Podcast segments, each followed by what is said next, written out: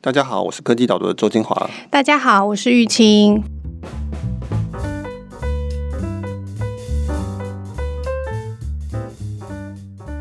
玉清，我们公司还活得下去吗？你问了一个我最近也一直在思考的问题，要请大家多多支持科技导读。对，然后而且我们公司最近要开新牌子，就是我们有一些新的发展，所以的确是会比较注意最近的情况。好，这本来只是一个开头而已，因为这疫情的关系，我相信会冲击到很多的新创。但没想到得到这么可怕的答案，应该是说我们要未雨绸缪啦。现在就是不管是个人的还是企业的、国家的，我们都要早点做好准备。没有没有，我们的状况应该还 OK 啦。我们状况还不错啊。现在是我的注重的就是更早的做好准备，这样子。对，尤其是我们上个礼拜录完那一段 Podcast 之后，讨论这个六种不死的方式，我们就觉得说，好，要赶快来。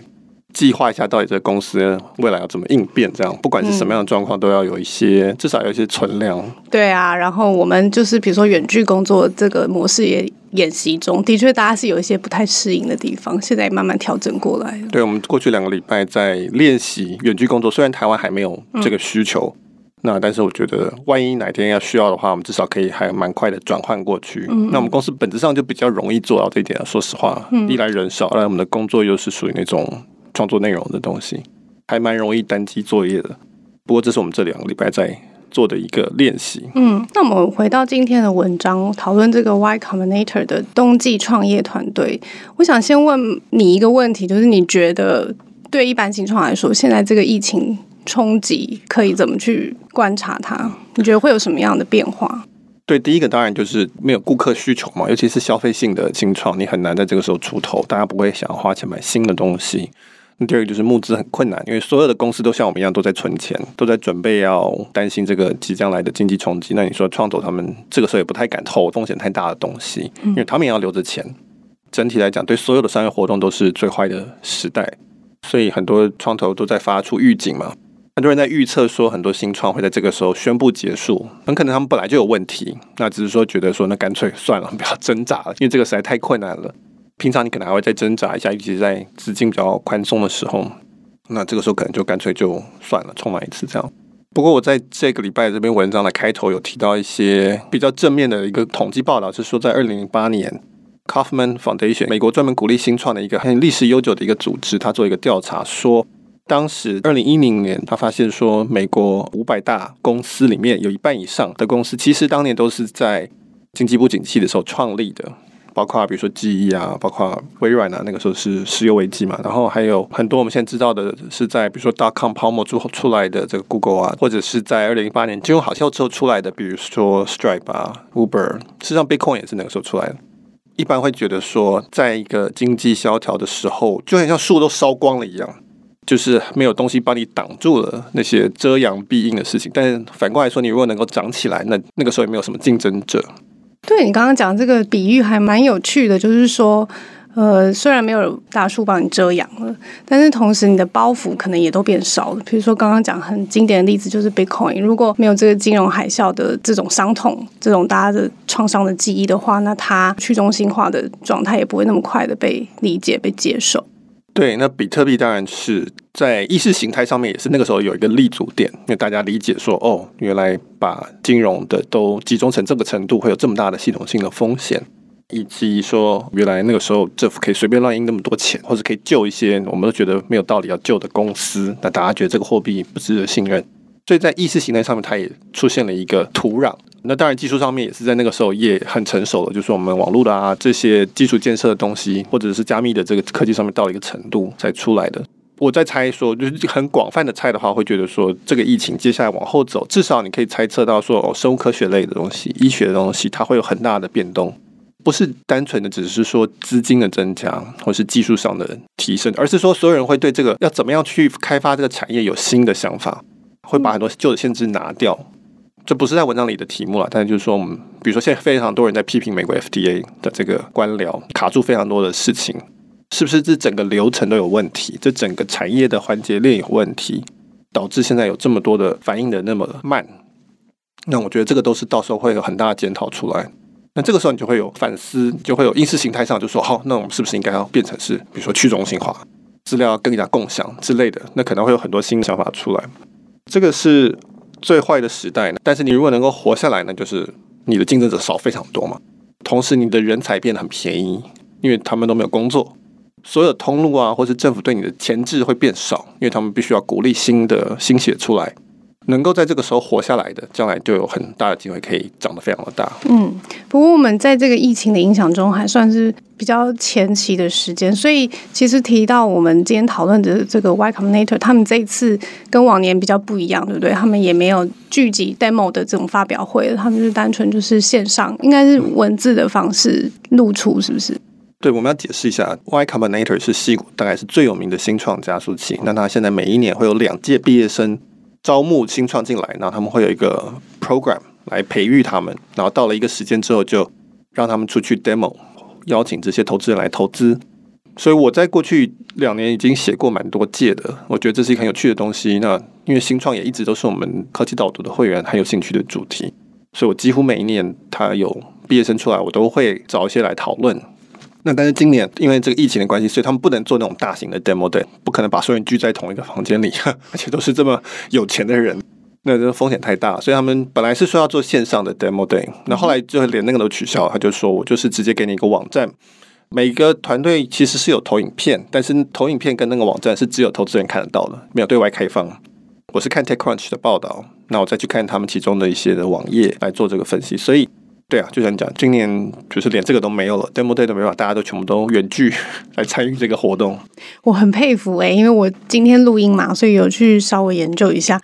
就像你文章里面写，有一百九十七个团队，又没有创办人自己这样介绍自己的公司，你就只有单纯的一点点文字的片段，顶多有一个官网可以让你去研究一下。然后你要整理出这么多东西来，然后还能够筛选出三十五个团队出来，我觉得非常了不起。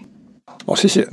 嗯，因为他们就一直在长大嘛，就是他们聪明的地方，我觉得就是不停的长大。他知道他们现在是最重要的加速器，那当然就是要继续的长大。我其实记得应该是总共有一百九十七个团队，但是他们实际上场的或者实际在那个时间点可以公开的有一百六十八个团队。有些团队他们可能还没准备好，或者是他们已经拿到够多的钱，他们想要秘密进行之类的。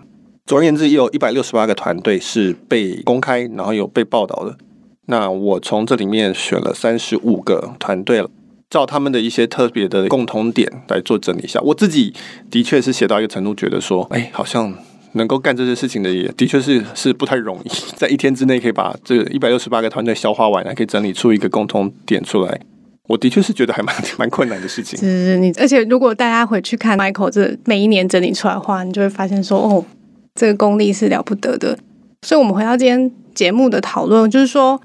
就算是三十五个团队，还是蛮多的啊。那我们其实以前也有试过类似的方法，就是我们可能会挑两个我们自己觉得特别有兴趣的团队出来，然后跟大家聊一聊，说为什么觉得这个题目或者是这个做法是有趣的。对啊，我今天就聊新创，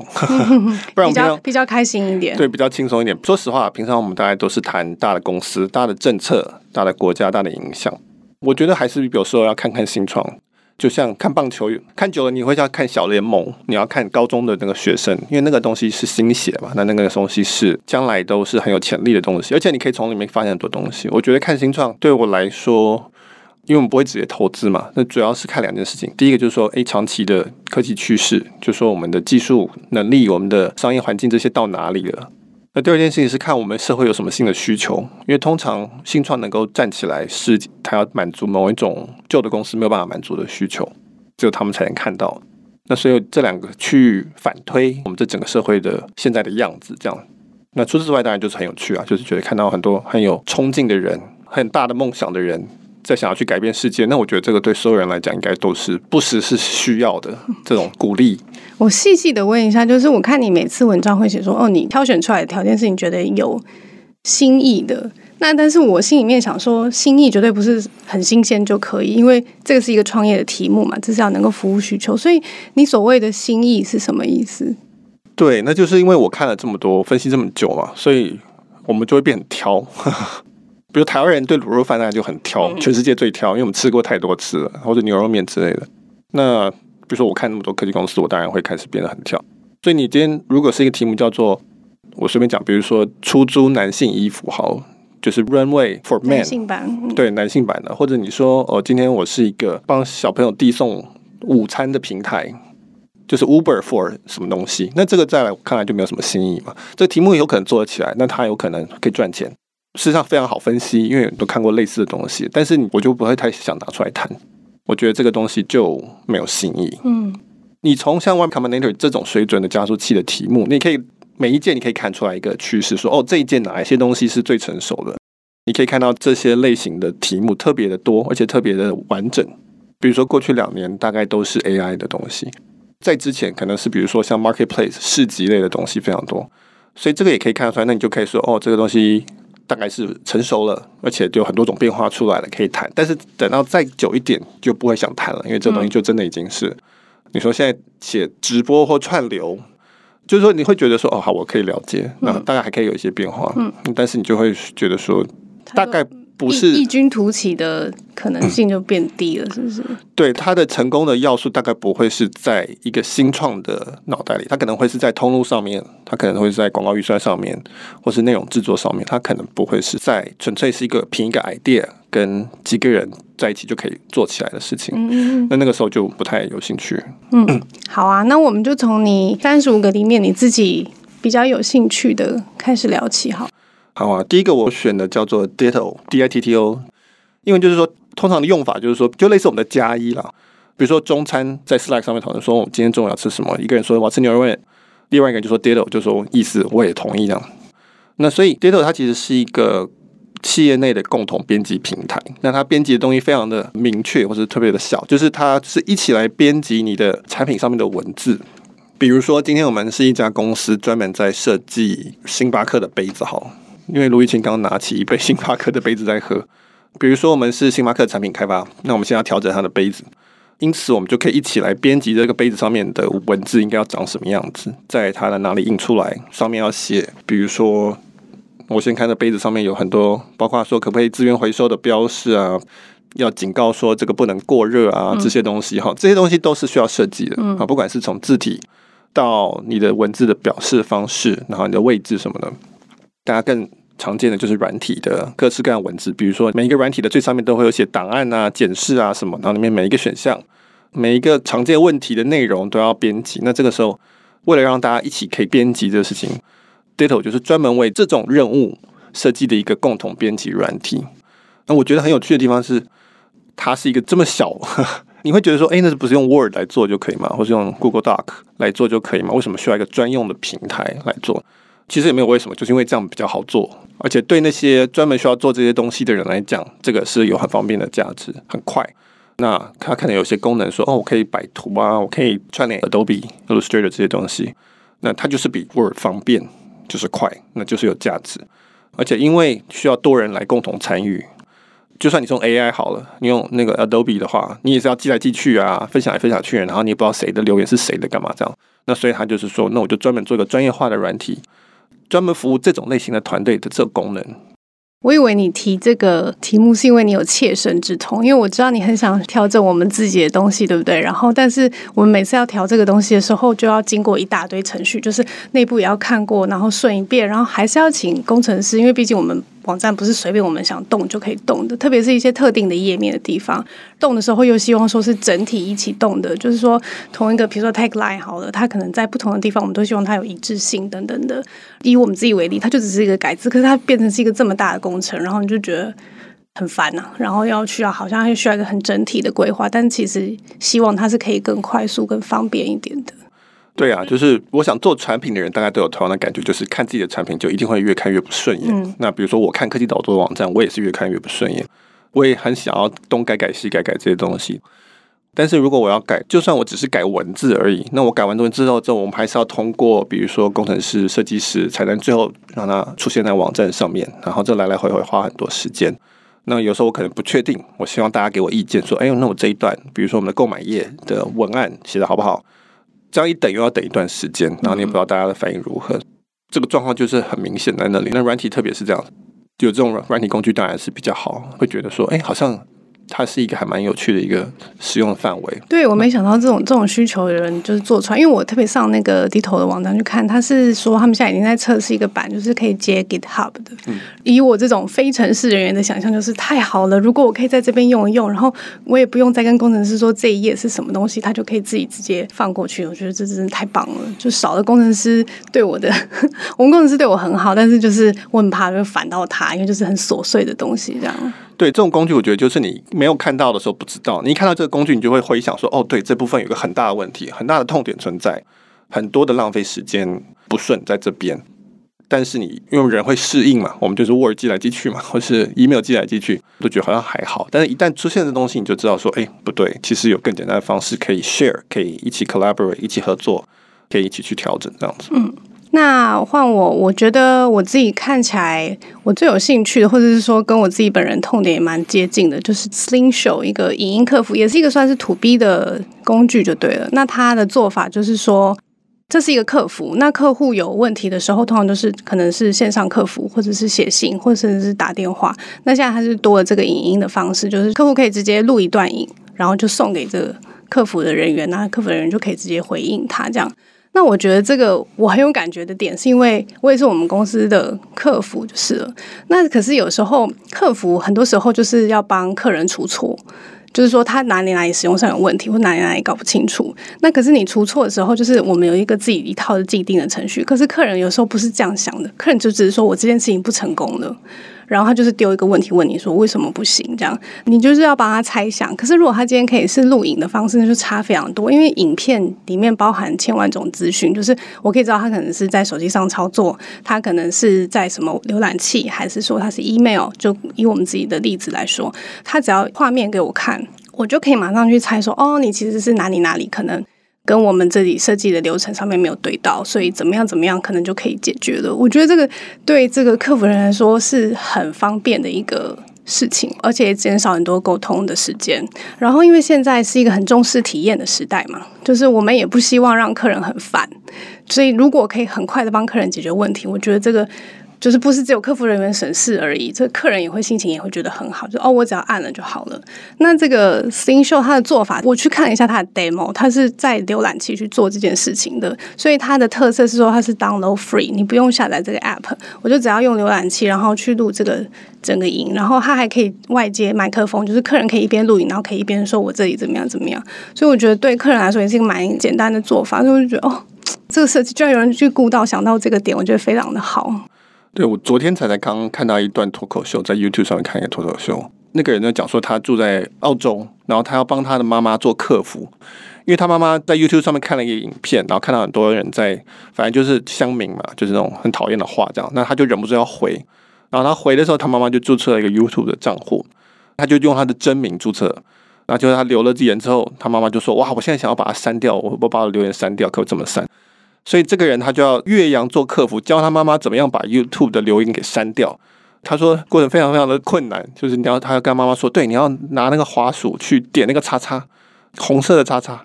点什么叫点？点的话就是按左键就叫做点这样子。然后就是说哈，什么叫做没有滑鼠，没有箭头？那你要摇一摇那个滑鼠。反正他就说这客服非常的困难。对，我要讲的就是为什么我觉得这是切身之痛，就是我不是只是我公司遇到这个状况。你说这个例子太好了。就是我家里也会遇到，因为长辈嘛，然后现在手机、电脑、平板，好的各种各样的软体，对他们来说，就是他那个学习的曲线图是很辛苦的。那如果我们做子女的可以帮他，那是最好。所以他其实有时候很希望你赶快帮他解决。可是问题是，我们在不同的异地，然后我要跟他描述这个荧幕上面的哪一个点什么的，哦，这实在是太困难。如果我可以就是录一个影，然后有个热点，告诉他说你就是按这个按这个，嗯，是太方便太好了。对。所以我觉得这个题目是不错，就是说，他就改成说，客服你不要是用写 email 来，或是你也不用只是打电话，那或者是现在很流行用 line 嘛，或是用 chat，、嗯、其实那基本上还是文字。对，他就是他最多只是截个图，说哦，我现在看到的是这个。对，他说，那你干脆就录影，反正大家基本上都会用手机的录影，那就录你的状况是什么，然后寄给我们，那我们就帮你做客服。那这个题目当然可以成立，当然是因为第一个大家都有手机，都会录影，大家都觉得录影要比搞定这个印表机要容易。然后呢，大家也会记。再来就是说，影音的频宽的成本低，公司负担得起，大家都寄影影片过来的这个成本。所以这就是一个所谓技术上到了才可以做出来的一个东西。嗯，这当然有很多挑战啊，就是说你要怎么样确保那个录音有效、有用，你可能还要跟他解释一下你要录到哪些东西之类的。界面还是需要一些功力的。对，就是你要让那个客人，就算他现在是不用下载，他的特色是就不用下载，用浏览器就可以去控制你的你的电脑的录音，但是还是会有些流程，就是了。对对对。这也是一个我们现在就发现很实用的题目。嗯，我觉得未来应该会很越来越常用，而且当然，他现在是从企业着手，就是哦，企业当然是很有动力要解决客人。可是就像我们讲，就是我们一般人可能遇到的状况，虽然次数不会很多，可是也还是还是会遇到这样子的情形。好，那下一个是我这边另外一个我觉得还蛮有趣的是 B to C 的题目，叫做 Giveaway，就是送东西的平台。很多人用过虾皮嘛，虾皮拍卖就是大家家里有一些二手东西要卖的时候，可以用虾皮。那可是很多时候状况是说，你家有的东西，你也不是真的想要卖，你只是想要把它清掉而已。像我家就非常的常有这种问题，就是说你有个东西你旧了，或是说不好用，你要把它清掉，但是你并没有真的在乎说可以卖一个钱。虾皮很麻烦，就是你要等大家竞标，然后呢你还要收钱，有些人可能还要面交。你还要包装干嘛的？然后你要寄，然后寄了对对方又不满意，说啊你包装不好，我要退货之类的。就是你只是想要把这个东西清掉，可是你可能要经历一一连串那个人家要问问题啊，因为他觉得他是买卖一个东西。对啊，对啊，就你就要回一堆 email，只是清而已，然后可是你就变成好像要做一个买卖一样。对，我只是一个凳子而已，为什么要问那么多问题？还有那么多人写信来这样？这个 giveaway 就是说，那你就送，就不用钱。可是你如果仔细想想看，如果只是送，其实会有衍生出很多的问题出来。嗯首先就是说，那万一很多人都要怎么办？那你要给谁？你要怎么样才是公平的？我觉得有趣的地方就是在于说，它的基本上就是说，就是这上面的物品都是免费的，标到人就自己过来拿走，它也没有什么包装这些东西。那这个在可能在美国比较适合啊，美国开车的这种社会。台湾我知道我们有一个政务网。嗯但是实际做法是什么，我不太知道。但好像是政务的人可以把自己的东西放上去，那有兴趣的人可以联络他。不过细节方面我不太清楚。对，就是我们传统有 Craigslist 嘛，对不对？就是这种七七级，像公布栏一样东西。那所以大家怎么谈都可以，你要送东西也可以，你要来拿也可以。它就是一个比较没有结构的一个公布栏的系统。像 Giveaway 当然它就是比较专门针对送这件事情。比如说我我一个脚踏车，我一直很想把它清掉，就一个很高的脚踏车，我以前买的。他的做法就是说，你把这个东西照片上去的平台，然后呢，大家可以来竞标，但是他们大家的竞标的的那个东西叫做 karma，就是他们有个虚拟货币叫 karma，就是我翻译叫阴德值，然后你要怎么得到阴德值？答案就是你自己也送东西上去，送给大家越多东西，你就会累积越多阴德值。你如果带更多人上这个平台，他也送你阴德值。反正就是你对这个地方的贡献，你这个平台的贡献越高。你的应得值就越高，但应得值不能换任何钱，但是它可以拿来竞标，你会有优先权。所以这个解决掉了一个很大的问题，就是说，那我要怎么判断我要给谁，或者说怎么样比较公平？那我不用去烦恼这个事情，不然的话，我作为中的那个人，我还是要收一堆 email，一个一个回说啊，对不起，对不起，对不起，只有一个人可以得到这样。呃，因为你在送的时候，比如说我送脚踏车就有十封信来，那我要判断说，哦，谁的时间地点比较可以配合啊，谁比较近啊，干嘛干嘛，然后有些人说，我要给我的小孩的啊，什么的，是不是比较可怜啊？Giveaway 就说那个东西都他用演算法处理，你只要做的事情就是放上去，然后他会基本上就去根据竞标的状况以及你有多急着要送来调整，他有那个倒数的计时的竞标时间，然后最后就是他决定，然后他来拿，你就不要想那些事情了。所以我觉得这个是在一个普通的题目上面加了一点巧思，然后加了一些，比如说虚拟货币这种比较潮的，有一些新的 idea 进来，然后他用一些机制来解决掉一些实际上面的一些问题。嗯，所以我觉得这个还蛮有趣的，所以这我就觉得可以打出来谈。对，因为就是这是一个。供给跟需求上面，需求永远都不会缺的，因为有人要免费送东西的话，大概大家都会有兴趣上去看一下。可是，就是你一开头讲到我要送出去，结果有那么多事情要讨论，就觉得很烦。那他，我觉得他不管是用卡玛这个虚拟货币，或者是跟刚刚讲到，他会自动帮你试你的别人竞标的情况，还有你自己有多着急程度，他全部都帮你解决，就差很多啊。就像那个我们每次要送书的时候，因为书就是一个很固定的东西，然后。运费大家也知道说运费很贵，所以通常都是自取，所以送书已经变成是一个很自然的事情，我只要丢上去，其他人都知道怎么做。那他现在就是把所有送的东西都可以做成是这样子的状态的话，我觉得就差蛮多的。对，他在页面上很强调他的娱乐性，他就说大家会不停的在上面晃，看说这附近有什么送的东西出来 可以去抢，所以搞不好也许他赚钱要靠广告或是比较偏娱乐方式的概念去赚钱。嗯，但这个平台本身就是一个娱乐的来源，这样子。那我第二个有兴趣的题目是 One Tool，那 One Tool 就是说现在企业就会有很多订阅的服务了，不管是通讯的或者是协作的，像我们公司为主就是通讯协作及 email，然后各种呃企业软体都会订阅的状态。那它就是在一个地方，然后帮你管理这所有的服务。以我个人来说，我是觉得它非常实用啊，就是说第一个是我可以知道账单的状况，第二个是我可以管理权限。其实重点是每一个新的人，不管是进来或者是离开，他那个权限都要重新再设计一次，然后又常常会落东落西的，因为通常都是服务用到的时候，你才会记得说哦，我要把这个人加进去，或是我要把这个人移开。那他现在就是一次帮你说哦，这个人进来，然后一次帮你准备好，然后这个账单就是你可以衡量自己公司使用的情况，特别是像这个大家都会很注意自己公司的花钱的时候，我觉得这是一个还蛮实用的地方。对，其实同样的。概念在 B to C 上面也蛮多人想要做的，但是不好做。当然，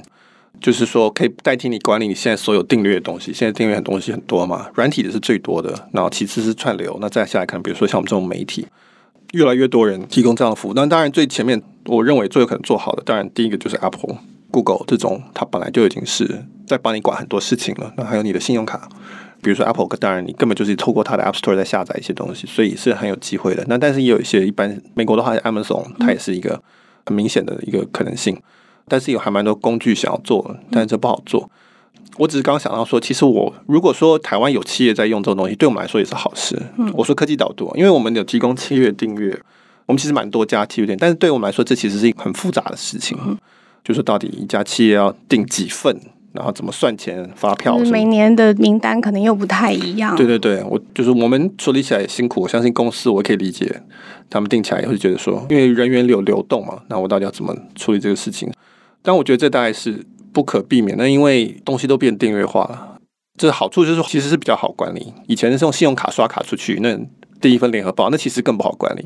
就是好处是它就变 on demand 了嘛，因为他们变成订阅化了以后，他就会说哦，依照你的使用量然后去算。所以其实为什么我觉得这服务有一个特别重要的地方，就是以前可能是公司使用这个服务就是使用一年，然后我们就是固定这样子。但是它现在变 on demand 以后，可以依照你的需求，然后去调整你每个月的账单，然后依照你的人数也好，依照你的流量也好。那所以它其实变动又真的一直在变化。那如果有一个工具帮我们把这所有东西，至少我可以统一使用、统一整理、统一进行调动，就会有差。我觉得，对，其实 On Demand 就是说按需你需要的时候再用这件事情。On Demand 的普及就是软体的普及，对，软体的普及就是订阅普及，这三件事情是一件事情。对，我还没有机会去好好写这个事情。那但是大家可以理解，就是说，当你的世界慢慢变得软体给控制的时候，它就才可以比较 On Demand 嘛。同时，它也必须要变成是订阅制的，那这跟它开发成本的分配方式有关系。以后有机会要再谈。总而言之，就是说，最终大部分的软体大概都会变成是订阅制，那所以就会需要有一些好管的方式。我最后简短的提一个第三个，我觉得很可爱的一个新创。那它这个我很有兴趣，但我有点看不懂，所以我特别想听听你讲。所以它叫 Talyn，T A L Y N，我不知道怎么发音，取名字可能需要改进一下。那它是一个两个 SpaceX 的工程师出来开发，SpaceX 就是 Elon Musk 他的那个火箭的那个新创。SpaceX 的特色就是它的推进器最后可以回收嘛，它可以会降落在地上，可以再回收，那所以可以大幅减少这个每一次使用的成本。那所以 Elon Musk 的核心的概念就是说，这个东西最后会变得像飞机一样，就是一直在回收，那我们就可以加速这个使用。这两位 SpaceX 的工程师跑出来，同样的概念，但是用在飞机上面，就是商用客机，就我们平常坐的这些飞机上面。我们平常的飞机，它是起飞到降落都是同一架飞机，基本上它这个飞机的机械的部分，它大概需要应付三个状况：第一个叫起飞，第二个叫 cruise，就是飞行，第三个叫降落。那所以现在飞机会长现在这个样子，是因为它需要做这三件事情。那 Talyn 他们的概念就是说，我把飞机设计的只要做一件事情，就是中间那个飞行的部分。Cruise 的部分，那我起飞跟降落，我另外做两个装置，就像火箭推进器一样。它其实长得比较像现在看到的无人机这种，比较像直升机的概念。对，就是像在这个超大型的这个无人机下面粘住这个飞机，然后把它垂直往上吊，吊到一定的高度之后呢，那个飞机就自己往前飞，然后那个刚才那个无人机就回到地面上，它不跟着走。等到那个飞机到了目的地的时候呢，又有另外一个像无人机东西把它接住粘上去，然后再由那一个无人机让它带着它降落。所以它的目一开始就是只要能够把飞机带到平流层，然后飞机就可以自动。巡航，然后定点的时候，它再把它接下来，就对。对对对，所以你就等于是在起飞跟降落这两个机场，它都有这个像大型的 drone 无人机的东西，是专门帮你把飞机，就是基本上让它对抗地心引力，移到平流层去的。然后到了上面的时候，飞机就自己飞。那个飞机本身不需要管起飞跟降落，到了目的地的时候就把它接住，然后再把它让它降落下来。至少我可以看到它有大概两个好处。那第一个好处就是说，这个飞机本身它的结构可以非常的有效率，因为它不用再去对付地心引力这件事情了。这件事情其实是很耗能的，而且是一个需要很多设计的东西。这个东西我可以专门交给那两个起飞跟降落的那两个机器上面去，它可以专门的做这件事情，所以这整个东西的效率会大幅提高，很有可能它的这个所谓叫出场的时间也会提高。那第二件事情就是说，你不需要很大的跑道，它是垂直的嘛，像直升机一样，像直升机一样。